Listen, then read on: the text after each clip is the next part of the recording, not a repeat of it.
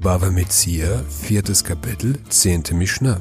Sagt die Mishnah, Keshemshe onaa bemikach um mimkar, kach onaa bidvarim.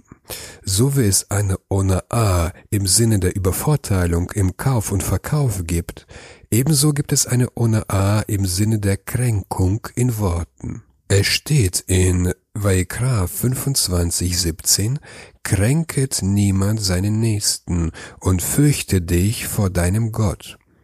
Die Kränkung durch Worte ist verboten, deren Böswilligkeit nur Gott erkennt, der ins Herz sieht.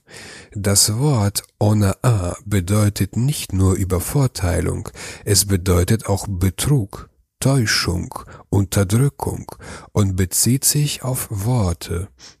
לא יאמר לו בכמה חפץ זה, והוא אינו רוצה לכך.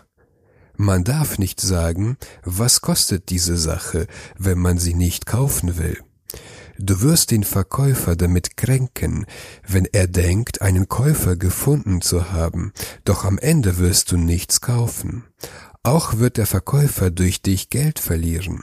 Wenn du dich schämst zuzugeben, dass du nichts kaufen willst, wird der Verkäufer mit dir eindringlich verhandeln in der Hoffnung, dass du es kaufst, und er wird mit dem Preis heruntergehen, während andere Käufer es hören und die Ware unter ihren eigentlichen Wert kaufen.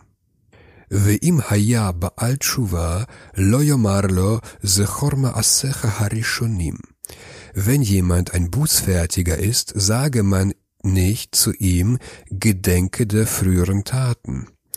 Hat jemand Schuwa gemacht und will ein Toratreues Leben führen, dann darfst du ihm nicht sagen, gedenke der früheren Taten, du hast früher unkoscheres Fleisch gegessen und am Schabbat geraucht und jetzt benimmst du dich frommer als der Rabbi und so weiter.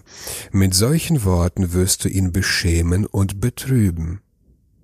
Imhu ben Gerim lo yomar lo zechor avotecha. Wenn jemand ein Sohn von Konvertiten ist, sage man nicht zu ihm, gedenke der Taten deiner Väter. Es ist nicht nur verboten, einen Menschen an seine schlechten Taten zu erinnern, es ist auch verboten, einen Menschen an die schlechten Taten seiner Vorfahren zu erinnern. Schneemar veger lotone velo tilhatsenu. Denn es heißt in Schmott 2220, einen Fremdling sollst du nicht kränken und nicht bedrücken.